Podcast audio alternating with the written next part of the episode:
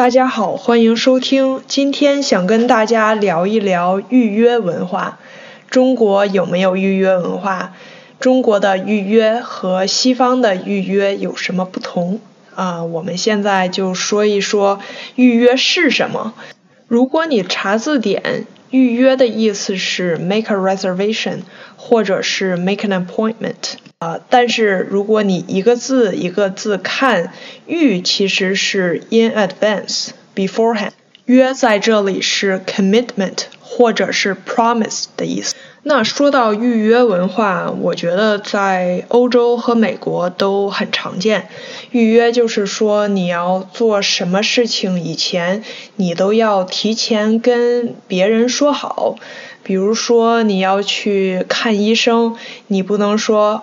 OK，我现在去看医生，你一定要提前打电话或者发邮件什么的，呃，跟医生提前说好你什么时候去，然后你到时候再去。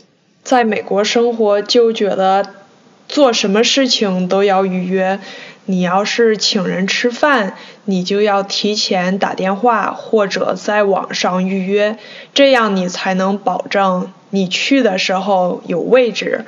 不然的话，你去可能饭店满了，你就吃不上饭。然后还有，比如说我今天去剪头发，剪头发也要预约，我差不多要提前一个月预约。我每次剪完头发就在那儿跟我的。理发师预约下一次剪头发，不然的话我就没有人给我剪头发了。反正，在欧美预约文化很重要，不管是去医院看医生，还是说去理发，你都需要提前预约才能得到服务。这个预约文化跟中国的预约文化还是有很大不同的。不是说中国人没有预约的习惯，只是说中国人的预约没有那么严重。当然了，你请人吃饭，你肯定要提前跟人家说，要跟人约时间，这个在中国也一样。还有比如说你要安装家具，那你也肯定要提前跟工人说好，约一个时间在你家。这些其实跟国外都是一样的，但是中国人，比如说剪头发这种小事，他们是不需要特别预约的。当然了，如果你有很喜欢的理发师，你要跟他说什么时候来，然后他可以告诉你他有空没空，或者你什么时候来比较好。